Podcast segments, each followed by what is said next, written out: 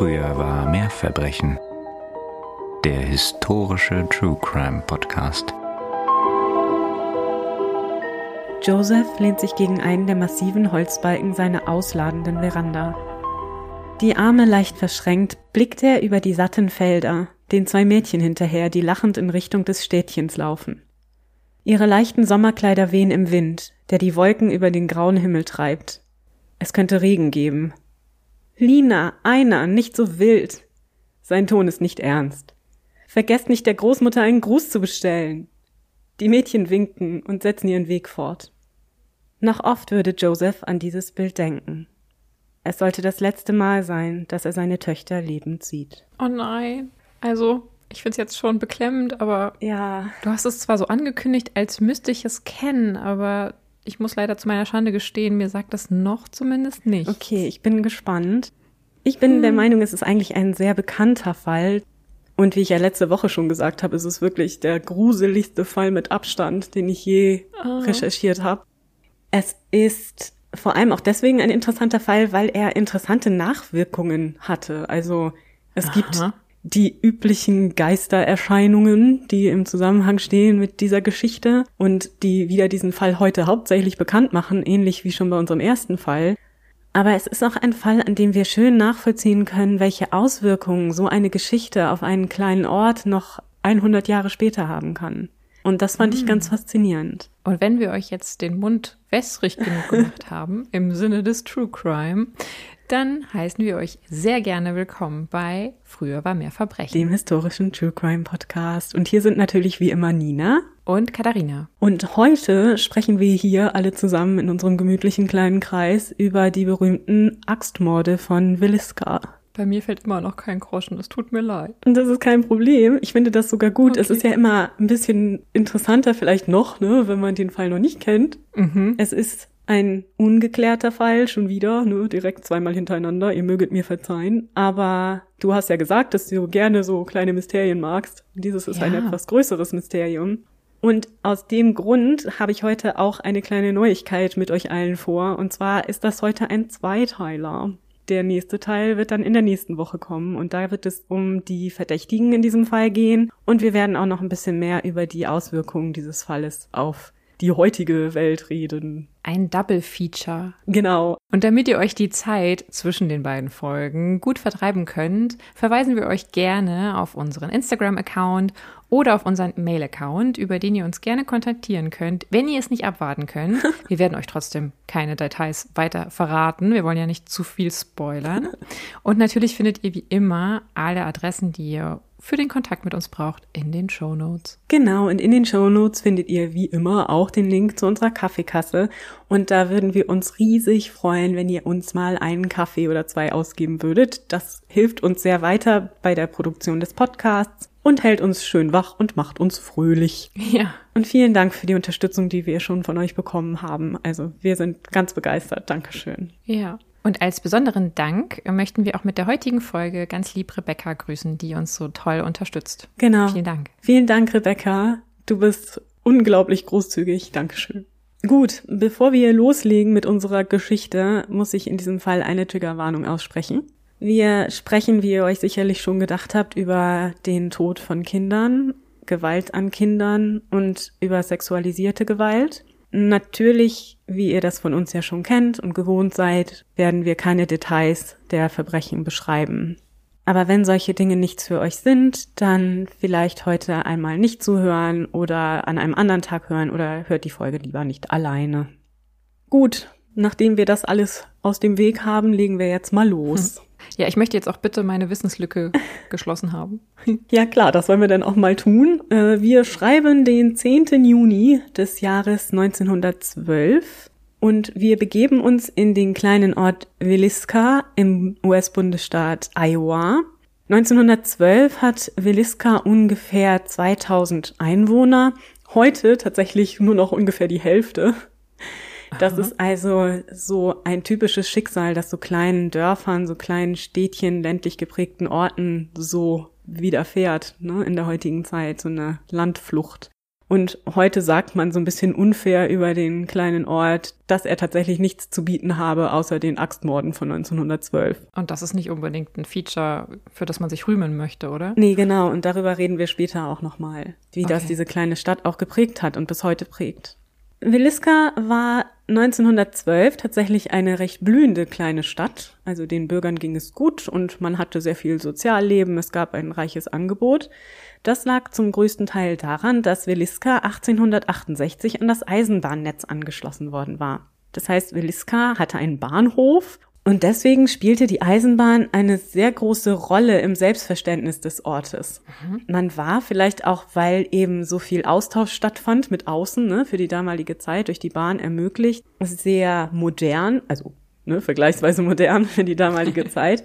So hatte Williska schon 1906 zum Beispiel ein gut ausgebautes Stromnetz und sehr viele mhm. Haushalte hatten auch ein Telefon. Mhm. Ja, was wir nachher in dem Fall auch noch merken werden. Das ist nämlich einer der seltenen Fälle, in denen wir tatsächlich in unserem Podcast mal sagen können, er hat jemand angerufen. Aber das ist wirklich untypisch für die Zeit, weil äh, vielleicht nur ein kleiner Schlenker. Mhm. Ich habe dem letzt in alten Adressbüchern recherchiert, weil ich das einfach liebe, weil in den alten Adressbüchern, die sind ja teilweise nach Straßen sortiert. Das heißt, du kannst sehen, wer wann in welchem Haus gewohnt hat, in welchem Stockwerk und welchen Beruf er oder sie ausgeübt hat. Und da konnte man tatsächlich auch sehen, wer in diesem Gebäude, wer in diesem Haus bei Mehrfamilienhäusern einen Fernsprecher besaß.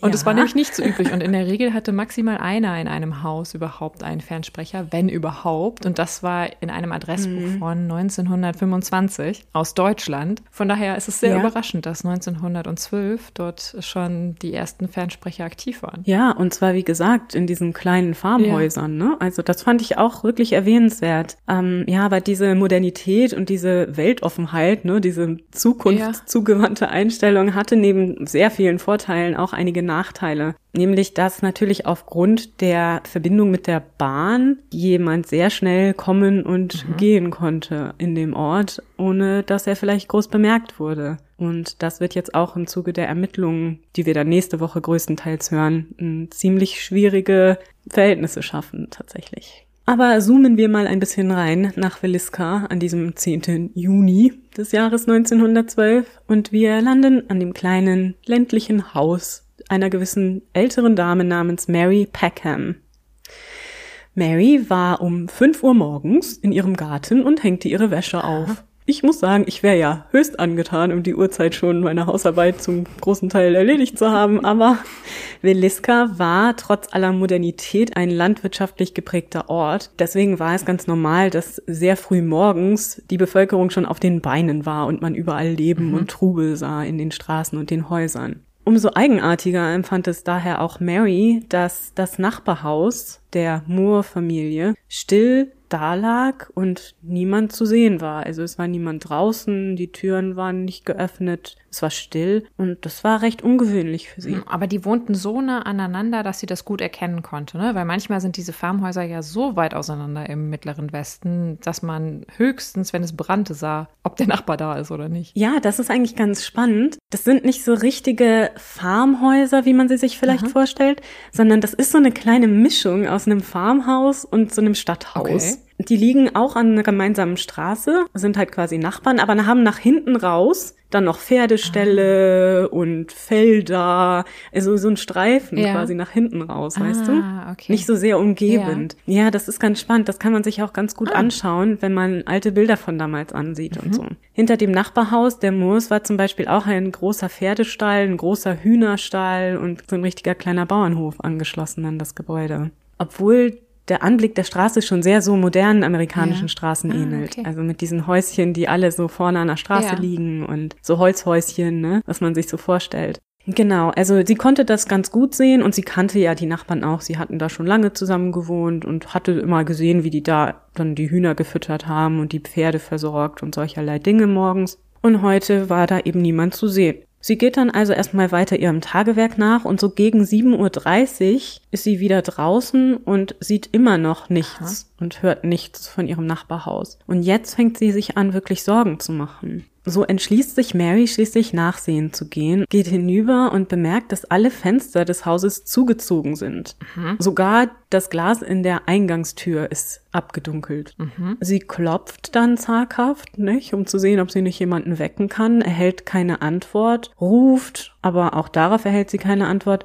Sie versucht dann, ob sie die Tür öffnen kann, aber die Tür ist verschlossen.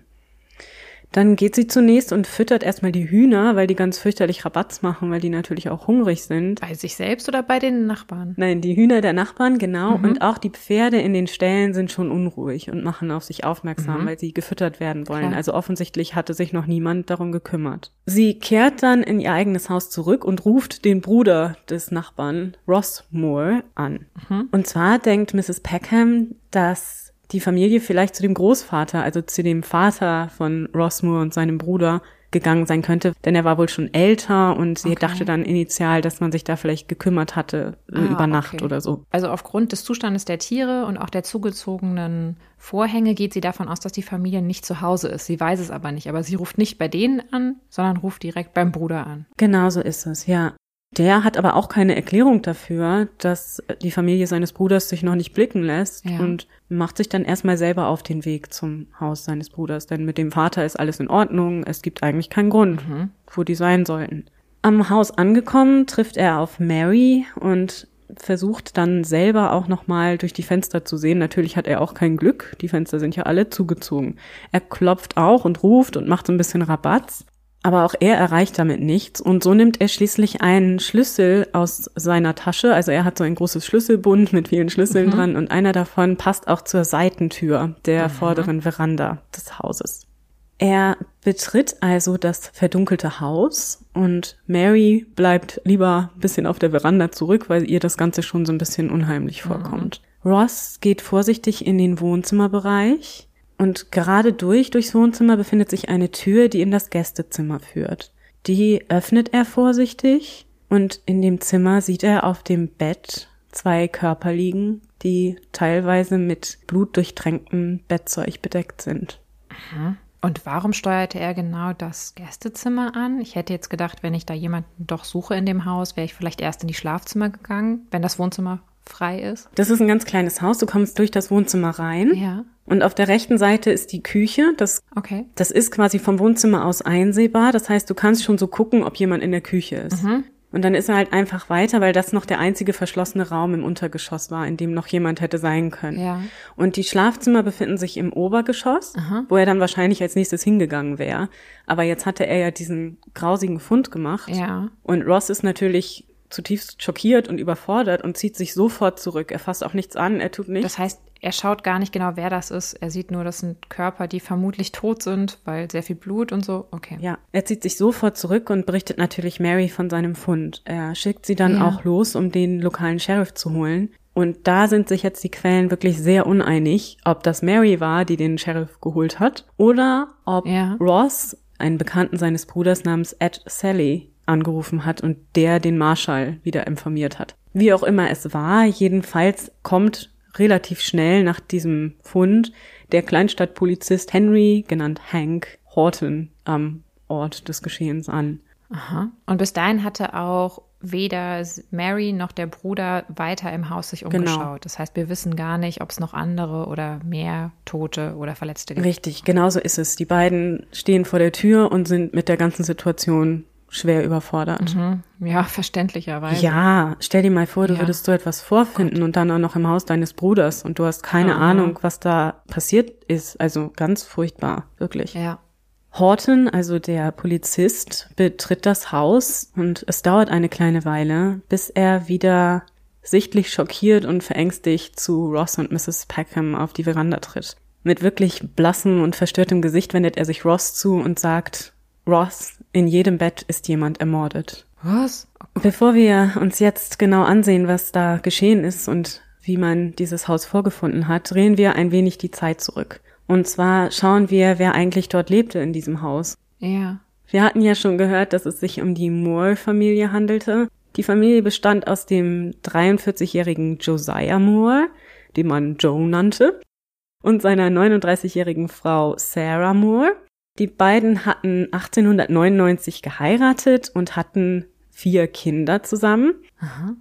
Der älteste war Herman Montgomery Moore, der war elf Jahre alt 1912. Dann die Tochter Mary Catherine Moore, die war zehn Jahre alt. Arthur Boyd Moore, der sieben Jahre alt war. Und schließlich das Nesthäkchen Paul Vernon Moore, der fünf Jahre alt war. Die Familie war sehr beliebt und bekannt in Williska. Das lag auch daran, dass Josiah der Besitzer eines sehr gut gehenden Geschäfts für Landwirtschaftsbedarf war. Also das war so einer der Superhändler in diesem landwirtschaftlich geprägten Dorf und man kannte ihn sehr gut. Und Sarah war auch sehr involviert in der Gemeinde, nämlich arbeitete sie zumindest teilweise bei der örtlichen presbyterianischen Kirche, wo sie mit Kindern arbeitete. Und sie war da sehr aktiv bei so Kinderveranstaltungen und Kindergottesdiensten, Sonntagsschule und solcherlei Dinge. Und die Kinder kannten natürlich auch die anderen Kinder im Ort. Sie gingen gemeinsam zur Schule und spielten gemeinsam. Also das war eine sehr bekannte Familie, die sehr involviert war. Und durch Sarahs Job bei der Kirche kam es auch, dass die ganze Familie so voller Energie und Begeisterung an den Abend des 9. Juni, also vor diesem Morgen, von dem wir gerade gehört hatten, bei der Kirche verbrachte. Es war nämlich an diesem Tag der jährliche Kindertag in der Kirche. Und diesen Kindertag hatte Sarah auch hauptverantwortlich koordiniert und organisiert. Also das war so ihr Baby, das sie da für sich äh, hatte.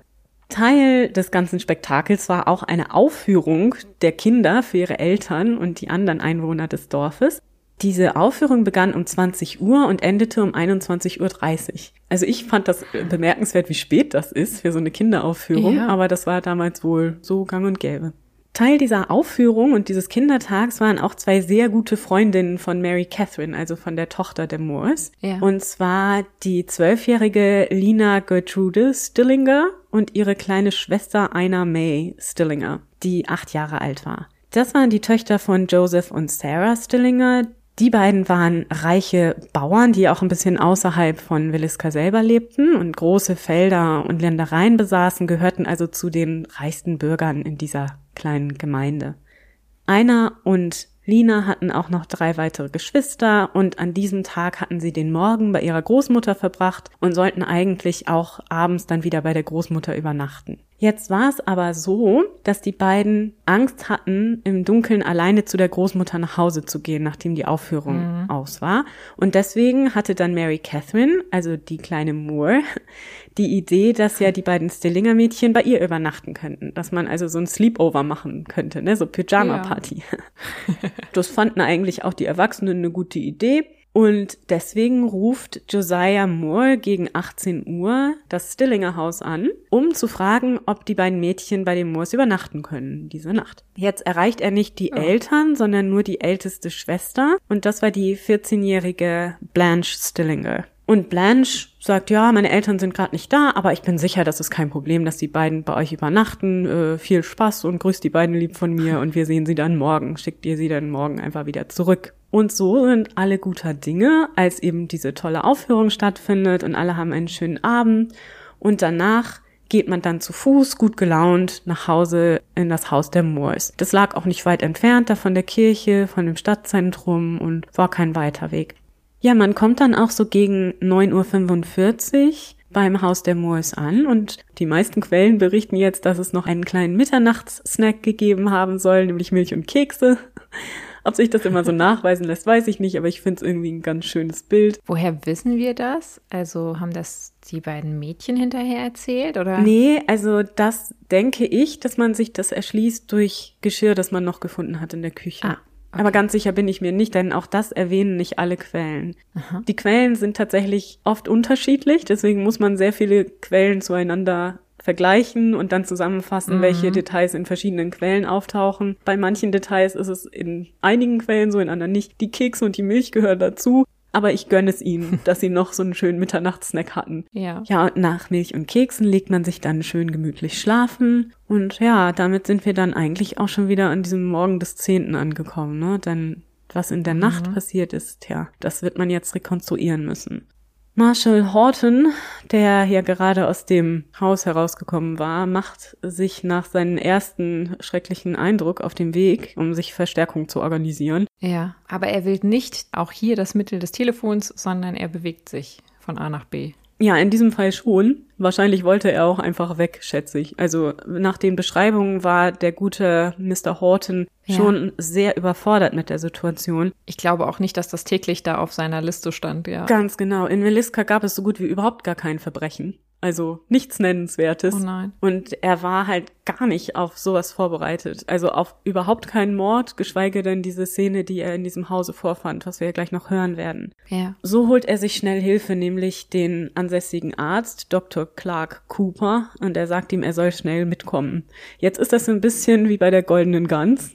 Die beiden machen sich auf den Weg zurück zum Haus und sammeln dabei quasi so im Gang noch den Arzt Dr. Edgar Hugh ein und den lokalen Pastor Wesley Ewing. Weil es immer hilfreich ist, einen Pastor dabei zu haben, oder? Naja, du weißt doch, wie das damals war. Also Ja, hast ja recht. ja, ich denke, das war schon normal, dass der. Aber die Konstellation, die wirkt auf mich jetzt schon wie die Ghostbusters. Nur 1912. Ja, es ist wirklich so. Oder? Es ist so ein Verein, der sich da halt so zusammenfindet Ja. irgendwie. Es wird auch noch mehr, denn der gute Sally, also dieser Mitarbeiter ne, von Ja. Josiah Moore, schleppt noch weitere Ärzte an, die er irgendwo im Ort aufliest und Leute und so. Und so verbreitet sich diese Nachricht auch wirklich wie ein Lauffeuer.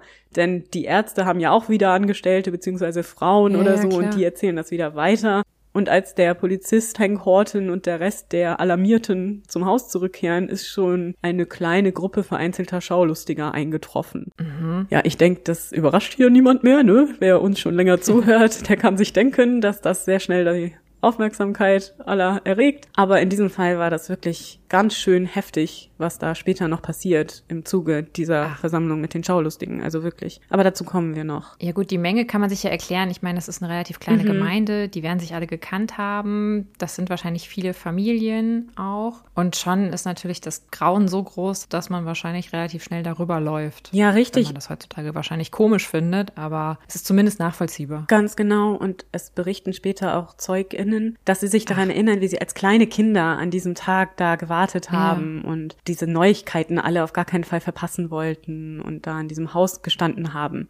Ich komme später noch genauer dazu, wie sich das da auswirkte. Aber ja, das Interesse war schon groß, schon zu diesem Zeitpunkt.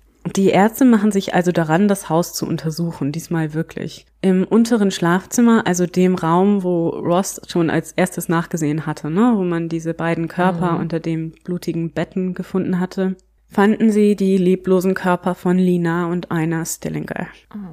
Also jetzt kurze noch mal Frage für mich, weil ich ja so ein Orientierungsnoob bin. Aber das ist unten in diesem Gästezimmer. Genau, ne? ja, das ist unten im Erdgeschoss. Hm? Das erste Zimmer, zu dem man quasi kommt. Ja, ja, okay. Beiden Mädchen war mit einem stumpfen Gegenstand der Schädel eingeschlagen worden. Einer lag auf der linken Bettseite und ein grauer Mantel war über ihr Gesicht gedeckt. Lina auf der rechten Bettseite lag ausgestreckt, ihr rechter Arm unter dem Kissen. Auch sie war bedeckt und zwar mit der Bettdecke. Sie war circa ein Drittel der Länge des Bettes heruntergerutscht, also der Kopf lag nicht mehr auf dem Kopfkissen. Ihr rechtes Bein war leicht angewinkelt und hing aus dem Bett, so als hätte man sie an dem Bein hinuntergezogen. Okay, das heißt, die Stillinger Mädchen haben auch unten im Gästezimmer geschlafen und nicht oben bei dem Moore Mädchen, also bei Mary Catherine. Nee, genau, die haben unten in ihrem eigenen Zimmer geschlafen. Wir hören gleich auch noch, das ist wirklich alles nicht groß in diesem Haus. Und die vier Moore-Kinder schlafen alle in einem Zimmer. Aha. Und wissen wir irgendwas über diesen Mantel? Ist das ein Erwachsenenmantel oder ein Kindermantel? Das ist ein Mantel, der der Moore-Familie gehörte Okay. und der aus dem Kleiderschrank in diesem Gästezimmer stammt. Okay. Bei Lina ist noch zu erwähnen, dass ihr Nachthemd bis über die Hüfte hochgerutscht war. Ich habe jetzt aber gedacht, das kann ja auch passiert sein im Zuge dieses Runterziehens. Ja. Ne? Also wenn Ja. du so runterrutscht, dass das so Genau. hoch äh, schiebt. Und sie hatte keine Unterwäsche an, also keine Unterhose. Die lag unter dem Bett. Hat man denn später die Leichen obduziert? Also hat man Ja. untersucht, ob es einen Missbrauch gab? Das hat man getan und Lina ist nicht in irgendeiner Form sexuell missbraucht worden. Okay. Also man hat sie zumindest nicht berührt. Ja. Ne? Es kann natürlich sein, dass da sich jemand irgendwie visuell Ja, ja. ne, irgendwie sie missbraucht hat, aber nicht angefasst. Also sie hatte keinerlei Verletzungen, sie hatte auch keine Anhaftung irgendwelcher Art oder so. Ja. Die Fenster in dem Raum waren wie gesagt zugezogen und über dem Spiegel, über dem Ankleidetischchen hing ein schwarzer Rock, der auch aus diesem Kleiderschrank stammte. Neben dem Türrahmen lehnte im Inneren des Schlafraumes eine Axt, an deren Griff noch Haare und Blut zu sehen waren, obwohl die Waffe wohl partiell gereinigt worden war. Also man sah auch Wischspuren. Also das hatte jemand versucht, es zu reinigen, aber es haftete noch immer Ja. Blut und Haare der Axt an. Aber du hattest doch gesagt, dass die Mädchen mit einem stumpfen Gegenstand wahrscheinlich erschlagen wurden, oder? Das heißt, es war die Rückseite der Axt Genau. oder des Axtkopfes verwendet worden und nicht die geschliffene scharfe Seite. Genau, das Okay. erschließt man sich später auch so eben, weil man diese Axt mit den blutigen Ja. Spuren findet. Ja, sehr kurios, was ich auch noch in dem Raum fand. Direkt neben der Axt lag, beziehungsweise lehnte an der Wand ein circa zwei Kilogramm schweres Stück Speck. Also so eine Speckseite, die in ein Geschirrhandtuch eingeschlagen war. Dazu gibt es ganz merkwürdige Interpretationen. Ich weiß nicht, was ich davon halten soll. Ähm, Eines ist total skurril, aber die Frage ist natürlich, hat man Speck einfach so verpackt und verstaut, also indem man ihn in ein Tuch wickelte, kann ja gut sein. Trotzdem, was macht der Speck im Gästezimmer? Ja, tatsächlich fand sich ein äquivalentes Stück, also nochmal ein zwei Kilogramm schweres Stück Speckseite in dem Eisschrank der Familie.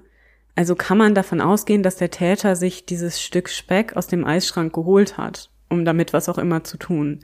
Tatsächlich gab es die Theorie, dass er das Stück Speck benutzt hat, um sich selbst zu befriedigen. Okay, aber gibt es für diese Theorie nachgewiesene Spuren? Also findet man irgendwie Samen oder so? Nein, tatsächlich nicht. Okay. Und deswegen bin ich damit auch vorsichtig. Ja, wäre ich auch. Also es kann tausend Gründe geben, warum da der Speck rumliegt. Ja, genau. Also ich denke, man hat sehr schnell darauf geschlossen, dass es da eine sexuell motivierte Tat gab, ne, weil Lina so entblößt war. Ja. Im Endeffekt kann man es aber nicht sagen, ne, wozu der Speck benutzt wurde. Also es gab keinerlei Spuren an dem Speck, die man sich jetzt vorstellen Okay. könnte. Es kann auch sein, dass der den klauen wollte und ihn vergessen hat oder sonst was. Also, ne, die Möglichkeiten sind da ja relativ vielfältig, aber es ist auf jeden Fall schon wieder so eine etwas gruselige, kuriose. Ja, total. Ich meine, klar, es kann auch sein, dass eins der Mädchen nachts Hunger bekam und sich ein Stück Speck aus dem Eisschrank geholt hat. Aber zwei Kilo. Ja, okay. Das, äh, daran hinkt es dann wieder. Aber sagen wir mal so, ich finde, es gibt so viele Möglichkeiten, wie dieser Speck dahin gekommen ist, Das dass ich stimmt. das erstmal vernachlässigen würde, weil das einen zu weit wegführt. Das fand ich auch immer. Ja. Wir werden das nächste Woche nochmal genauer besprechen, denn das gab ja nachher verschiedene Ansätze, das zu versuchen aufzuklären. Aber ich glaube nicht, dass es sich bei dieser Tat um eine rein sexuell motivierte Tat handelt. Mhm. Dafür ist einfach, sagen wir mal, der Schaden zu groß im restlichen Und wir kennen ja Haus. bis jetzt nur, in Anführungszeichen, Raum Nummer eins. Genau so ist es. Bevor die Herren den Raum verließen, sahen sie noch am Fußende des Bettes, also so leicht unter dem Bett, eine Kerosinlampe ohne diesen Glaszylinder darauf. Aha. Aber sie wissen nicht, ob diese Lampe in den Raum gehörte oder ob die eventuell der Mörder dort dann hat stehen lassen. Also man nimmt an, dass der Mörder die Lampe benutzt hat, um sich Licht Ja. zu machen und dann eben dort hat stehen lassen. Okay. Nachdem man sich also diesen Gästeraum gut angesehen hat, geht man die schmale hölzerne Treppe hinauf in den ersten Stock. Hier gelangt man unmittelbar in den Schlafraum von Josiah und Sarah Moore. In dem kleinen Raum oben angekommen, blickt man direkt auf das Bett. Das heißt, die Treppe geht direkt in das Zimmer. Da ist nicht nochmal eine Tür zwischen oder ein Flur oder irgendwas. Man blickt direkt aufs Bett, das rechts an der Wand steht. Das Zimmer ist insgesamt auch wirklich nicht groß. Also da steht ein Bett drin und eine Kommode. So kann man sich es vielleicht von der Größe Okay. her ein bisschen vorstellen. Aber das heißt, wenn es keine Tür gibt, frage ich mich gerade, was das uns über die Reihenfolge der Morde aussagt. Aber erzähl erst mal weiter, ich wollte dich gar nicht unterbrechen. Kein Problem. Du kannst sehr gerne spekulieren. Also ich werde ganz am Ende, wenn wir so gehört haben, was man so vorfand, nochmal darauf zurückkommen, wie die damaligen Ermittler das interpretieren. Aber das heißt ja nicht, dass äh, das so gewesen sein muss. Also bitte gerne. In dem Bett liegen Josiah und Sarah. Beide liegen auf dem Rücken. Josiah hat seine Arme auf der Brust verschränkt und Sarahs Kopf ruht in der Nähe seiner Schulter. Die Szene hier ist wirklich grausig und ich erspare uns jetzt die Details. Jedenfalls hatten auch beide eingeschlagene Schädel. Allerdings war bei den Eltern die scharfe Seite der Axt benutzt worden. Mhm. Also in jedem Fall schrecklich, aber oh. Genau. Sie waren schon schlimm verletzt und man kann sie auch nicht mehr ohne weiteres identifizieren. Der Täter hatte die Axt so heftig geschwungen, dass Spuren in der Decke, also so Einkerbungen in der Decke zurückgeblieben sind und Material aus der Decke auf das Bett geregnet war. Mm. Auch hier im Zimmer der Eltern findet sich eine Kerosinlampe Okay. ohne Glas auf dem Fußboden am oberen Ende der Treppe oder auf einem kleinen Ständer vor dem Bett. Da bin ich mir nicht sicher, auch da waren sich die Quellen nicht einig. Jedenfalls war eine Kerosinlampe auch im Schlafzimmer der Eltern. Beide Kerosinlampen waren zum Aufwendezeitpunkt aus. Okay. Aber der Mörder hat ja nicht mehrere Lampen dabei. Das ist ja viel zu aufwendig. Du musst die auch irgendwo halten, oder? Genau, also die Lampen werden aus dem Haushalt gestammt haben, aber wahrscheinlich hat er sich zunächst oben Licht gemacht vielleicht.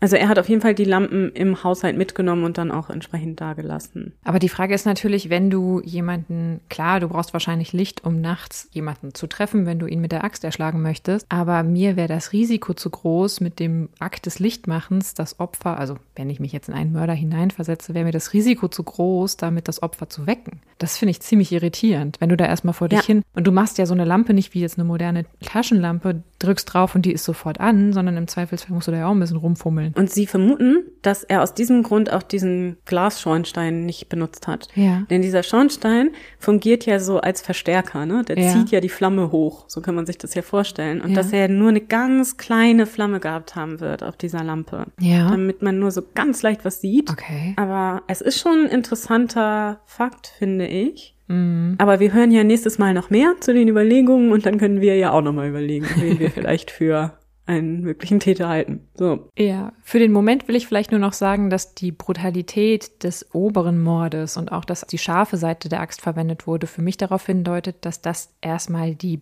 priorisierten Opfer waren.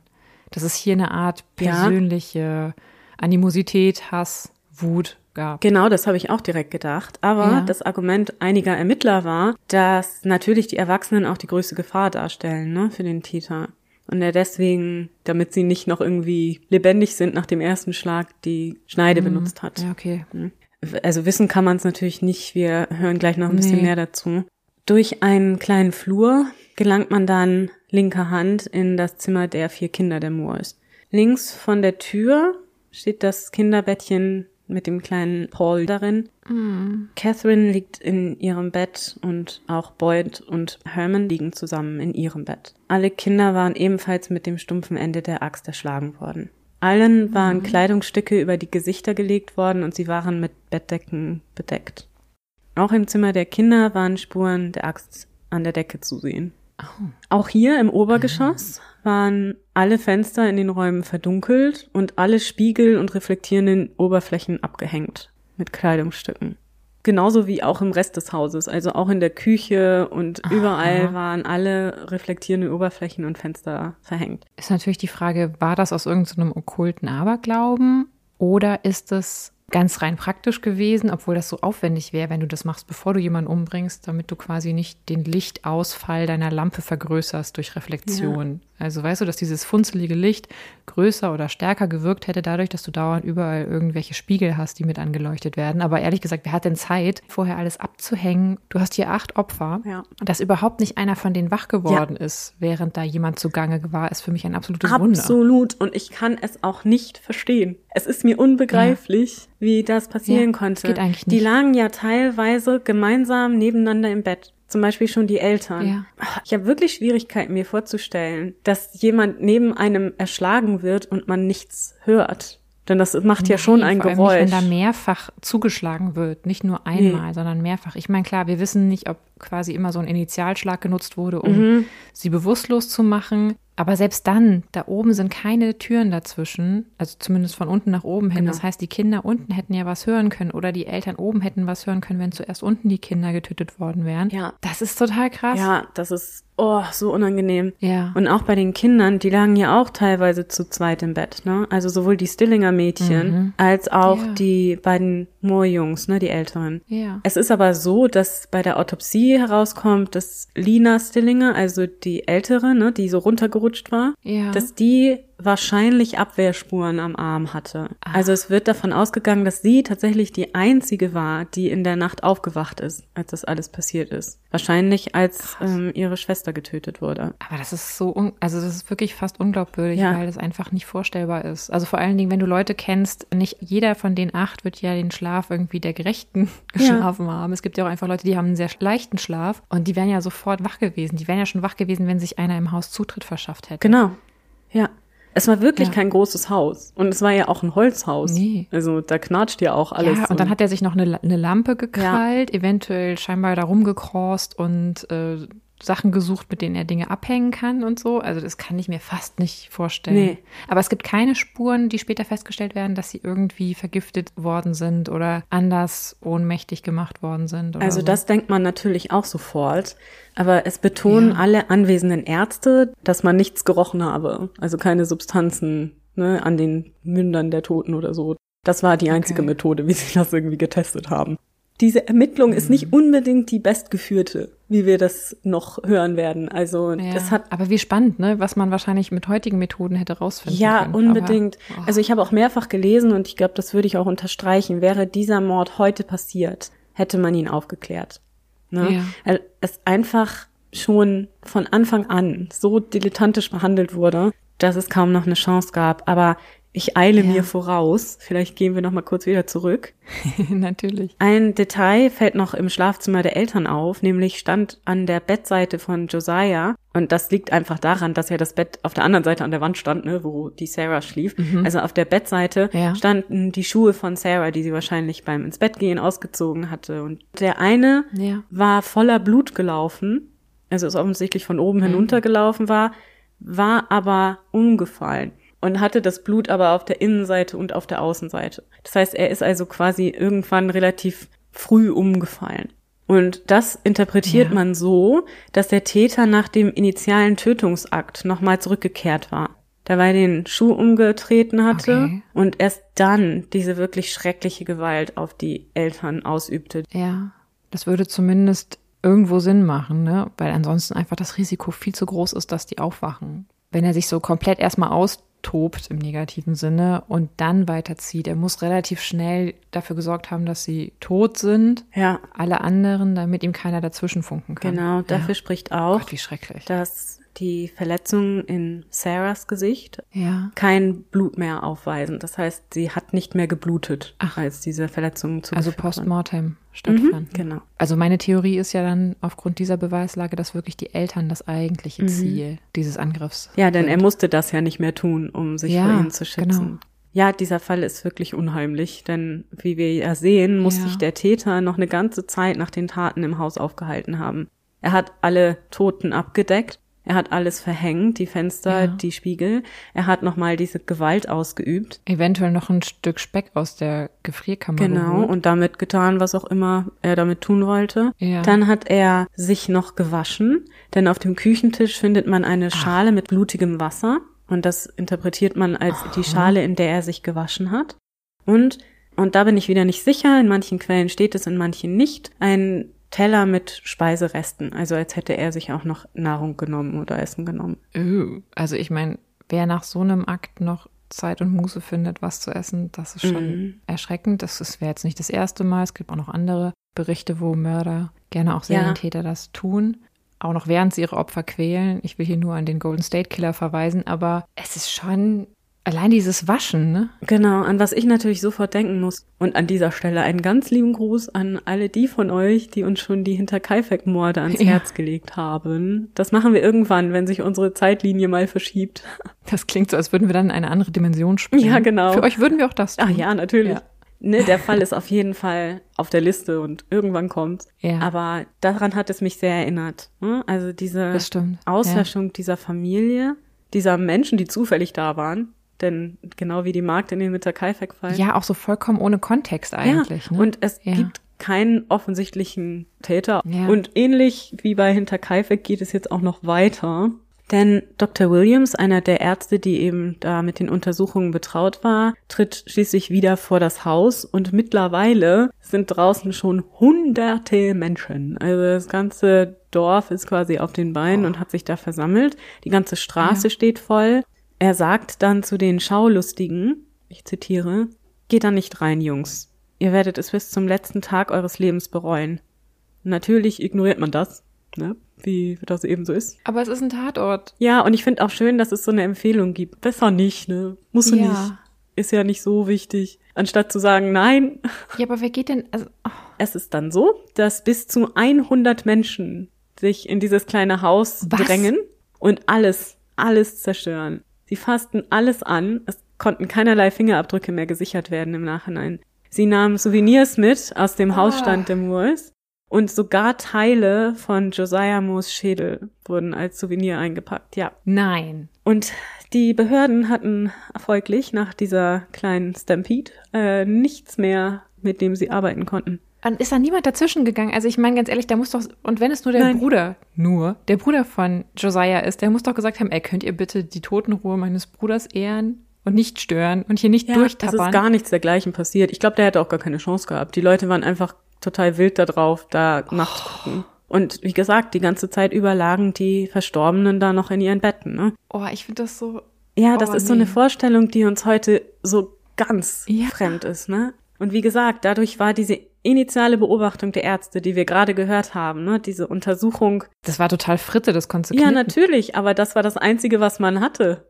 Was anderes würde man nicht mehr haben. Das und die Autopsie, aber selbst die ist schwierig, weil die Leichen so viel angefasst und verändert und bewegt wurden durch die Oh. Schaulustigen, die alles sich genau angesehen haben. Toll. Ja, Aber das muss doch, das ist wirklich auch immer der Punkt, der mich ganz oft wirklich sprachlos zurücklässt, weil ich mir das nicht erklären kann. Ich kann so viel nachvollziehen in der Historie des Menschen. Aber das ist immer der Punkt, wo ich mit dem Kopf schüttel und denke, die müssen doch auch erschüttert gewesen sein. Die sahen ja auch nicht jeden Tag permanent so zugerichtete nee, Leichen. richtig. Und überhaupt, das war jemand aus ihrer Mitte, den sie ja kannten. Ja. Und das sich dann anzuschauen und sogar noch da hinzugreifen und Teile des Schädels Oh. mitzunehmen. Das war ja nicht etwas, das auf dem Boden lag und sauber war oder so, sondern Ja. das war noch da im Verbund, sage ich mal. Ne? Also die mussten das ja aktiv da entfernen aus dem Schädel. Das ist mir unbegreiflich, wirklich. Oh. Bevor wir mit der heutigen Folge jetzt gleich zum Ende kommen und uns dann nächste Woche den Verdächtigen und den Ermittlungen widmen, hören wir noch Ja. mal kurz, wie man den Fall rekonstruierte anhand der Befunde, die man machen konnte, bevor diese Menschenmenge durch das Haus trampelte. Oh. Man vermutet, dass der Täter kurz nach Mitternacht das Haus betrat, und zwar durch die unverschlossene Hintertür des Hauses. An der Hintertür befand sich auch der Holzschlagplatz der Moore-Familie und diese Axt, die als Mordwaffe benutzt worden war, gehörte tatsächlich Josiah Moore, war also auch an dieser Hintertür verortet. Das heißt, er kann sie sich gegriffen haben Ja. und durch die unverschlossene Hintertür in das Haus gegangen sein. Aber wenn der Mörder schon so schnell oder so bald nach dem Wiedereintreffen der Familie das Haus betrat, konnte er doch gar nicht sicher sein, dass sie schon alle selig so tief schlafen, dass er unbemerkt die Oder? ganzen Morde begehen kann, Ja. oder? Und überhaupt, woher wusste er, Ja. wo die schlafen und wo er suchen musste? Genau, und auch, dass die Stillinger Mädchen da sind und Ja. auch wo sie schlafen. Also ich meine, das muss er ja auch auf dem Schirm gehabt haben, weil die hätten ihm ansonsten ja sofort einen Strich durch die Rechnung machen können. Also, Also es ist Okay. wirklich mysteriös, wie das abgelaufen ist. Übrigens ganz wichtig an dieser Stelle, für die von euch, die den Fall schon kennen, ihr werdet vielleicht gehört haben, dass man vermutet, dass sich der Täter da auf dem Dachboden versteckt habe, weil man da Zigarettenkippen gefunden hat und so. Das stimmt Ja. nicht. Es wurden keine Zigarettenkippen gefunden. ach, das ist eine Urban Legend Genau. quasi. Das ist so später aufgedichtet.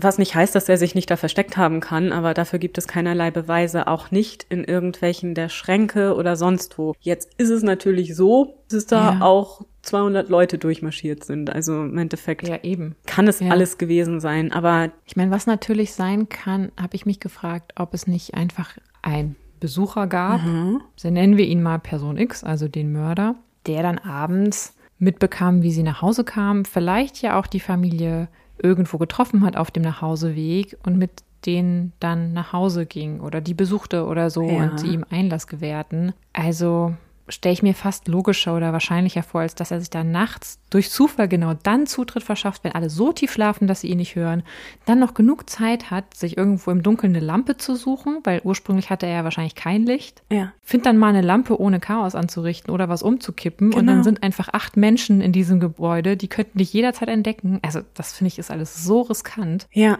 das ist hochmysteriös, wie das funktioniert Ja. haben soll. Und wie gesagt, auch warum die Menschen nicht aufgewacht sind. Ja. Und wenn, was du sagst, stimmen würde, dann könnte man sich ja vorstellen, dass man vielleicht wirklich ein Schlafmittel oder so noch in ein Getränk oder Mhm. ja, ich habe euch noch einen Keks mitgebracht, hier ist mal und dann ist da irgendwas drin. Ja. Ne? Also ist jetzt Ja. natürlich bitte reine Spekulation. Komplett. Ja, wirklich. Ja. wir haben dafür keine Beweise, aber es macht schon Sinn oder es klingt nicht unwahrscheinlich, ne? Mhm. Jedenfalls gehen die Ermittelnden zunächst davon aus, dass er eben im Untergeschoss des Hauses dann diese Kerosinlampe fand, ne? Also, dass er da im Haus die Kerosinlampe mitnahm, was ich ja vorhin schon erwähnt habe. Im komplett dunklen Haus findet er durch Zufall genau die Kerosinlampe, die er braucht, um. Genau, also das ganz Und eigenartig. entzündet sie dann im Dunkeln? Also ist das so einfach? Ich weiß es nicht, muss ich ganz ehrlich sagen. Mhm. Wenn du Streichhölzer dabei hast, vielleicht. Vielleicht kannst du dir dann auch mit Streichhölzern leuchten. Ja. das ist möglich. Mhm. Okay. Dann gehen die Ermittler davon aus, dass der Täter, die Täterin, aber sie gehen eher davon aus, dass es sich um einen Mann handelt, wegen dieser unheimlichen Ja. Kraft, die nötig war, um diese Schläge in der Form auszuführen. Ja. Jedenfalls geht dieser Mensch dann zunächst nach oben und tötet die Eltern. Erst Josiah und dann Sarah. Als nächstes wahrscheinlich die Moore-Kinder im Nebenraum und als letztes dann die Stillinger Mädchen im Untergeschoss. Dann geht der Täter zurück und hängt alles ab. Also die Spiegel und reflektierenden Oberflächen Mhm. und lässt dann die Aggression an den schon toten Eltern aus. Danach wäscht er sich dann in der Küche und holt den Speck, was auch immer er damit getan hat, und macht sich noch was zu essen. Man findet auf der Kommode im Zimmer der Stillinger Mädchen die Taschenuhr von Josiah. Und man geht Aha. davon aus, dass der Täter die Taschenuhr mit sich herumgetragen hat, um zu kontrollieren, dass er irgendeine bestimmte Zeit nicht verpasst. Da hat man jetzt wieder den Rückschluss gezogen auf die Bahn und hat ganz schnell gesagt, vielleicht wollte er den ersten Zug nehmen oder auf irgendeine Weise aus dem Ort verschwinden.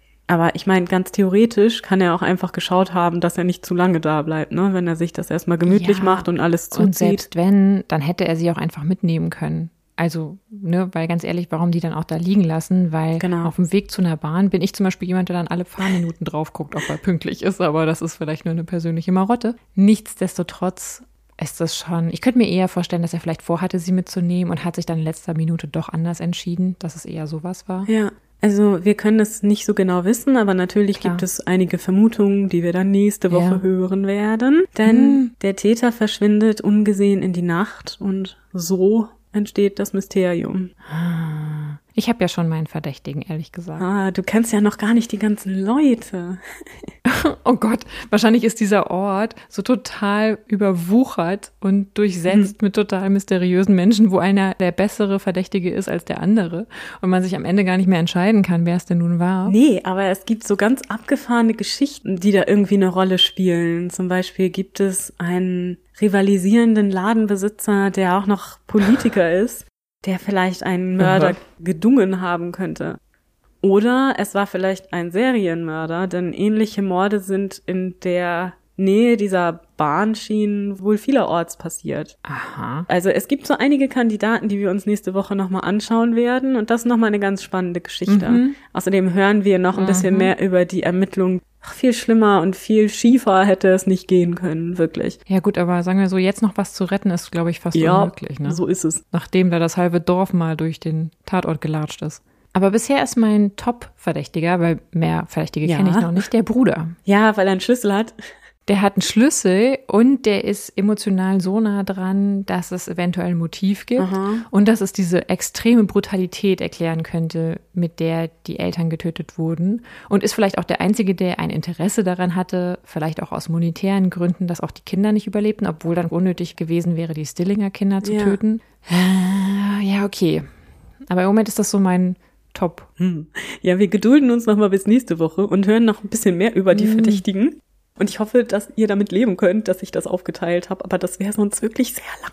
Ihr werdet es sehen, da gibt es noch so einiges, worüber man reden kann. Es ist wirklich eine scheußliche Geschichte, ganz ehrlich. Und Ja. wie gesagt, die Details sind ja auch gar nicht wichtig. Ich denke, es kommt auch so rüber. Nein, es gibt aber auch so, so spooky Details. Also ganz ehrlich, warum diese ganzen Sachen abhängen? Okay, die Fenster kann ich verstehen, weil er vielleicht nicht wollte, Ja. dass irgendjemand zu früh entdeckt oder so vielleicht auch irgendwas mitbekommt. Aber die Spiegel? Ne? Also es gibt ja verschiedene Möglichkeiten. Einmal, was du schon angedeutet hast, dieses viktorianische Ja. Totenritual, nachdem man ja Ja. befürchtete, dass die Seele der Toten quasi in den Spiegeln gefangen wird und dann nicht die Welt verlassen kann, in Anführungsstrichen. Ja. Eigentlich gehört dazu, dass man auch die Fenster aufmacht. Das hat er ja nicht gemacht, aber gut, vielleicht Nein. hat er das abgewandelt. Oder, und das wird auch vermutet schon zur damaligen Zeit von den Ermittlern, mh, er hat ja auch die Gesichter abgedeckt. Und das ist ja oft so eine Negierung der Tat, ne? dass man nicht sehen will, was man da getan hat. Also du möchtest nicht Ja. deiner Tat ins Auge sehen.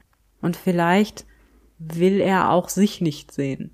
Weißt du, als diesen genau, das hab ich Täter. auch schon gedacht. Ja. Und deswegen die reflektierenden Oberflächen. Aber ja, es wird dadurch ja auch so gruselig, dass er sich dann noch da aufhält und das erstmal noch alles in aller Seelenruhe macht. Also ich meine, das mit dem Essen, da wissen wir nicht, ob das wirklich stimmt. Ne? Aber das mit dem Saubermachen, das kann ja eigentlich nur dann Sinn machen, wenn er danach Ja. so unterwegs war, dass er nicht ungesehen nach Hause kam oder zu seinem nächsten Ziel. Genau. Das heißt, irgendwie in der Öffentlichkeit wirklich in den Zug stieg oder halt wusste, er geht irgendwo hin, wo er gesehen wird, weil nur dann, und er wird wahrscheinlich ziemlich blutverschmiert gewesen sein. Also äh, das klingt zumindest nicht nach einem sauberen, in Anführungszeichen, Job. Nee, und vor allem die Kleidung wird doch auch blutig gewesen sein. Und das wird Ja. er ja nicht in so einer Wasserschale sauber gekriegt haben. Also ich weiß nicht. Nein, aber wir wissen natürlich nicht, ob, du hast ja gesagt, da waren einige Leute, die da durchgetappert Mhm. sind, aber du, wir wissen ja nicht, ob nicht Klamotten fehlten und er sich umgekleidet hat. Ja, das Ja? stimmt. Das kann ja auch gut sein. Ja, er hat sich ja bei den Kleiderschränken schon gut bedient. Kann sein, dass er von Genau, Josiah genau. Kleidung getragen hat. Mhm. Also könnte ich mir gut vorstellen, dass er sich quasi umgezogen hat. Wenn wir das wüssten, könnten wir darüber ja auch Rückschlüsse irgendwie anstellen, was Ja. das vielleicht für Kleidung waren oder so. Das würde man wahrscheinlich heute alles sofort untersuchen und wissen, okay, es fehlt eine graue Hose, ein schwarzes T-Shirt und sonst was. Und schon könnte man sagen, okay, bitte sucht jemanden, der so auch rumläuft. Ja, Aber ansonsten macht das keinen Sinn, sich, sauber zu machen, weil wenn du blutverschmierte Kleidung anhast, aber saubere Hände, das rettet dich auch vor keinem Verdacht. nee, Also Richtig. Ja, es ist einfach so tragisch, dass dieser Fall ausgerechnet dann passieren musste, ne? ja, Dann und da muss man wahrscheinlich sagen.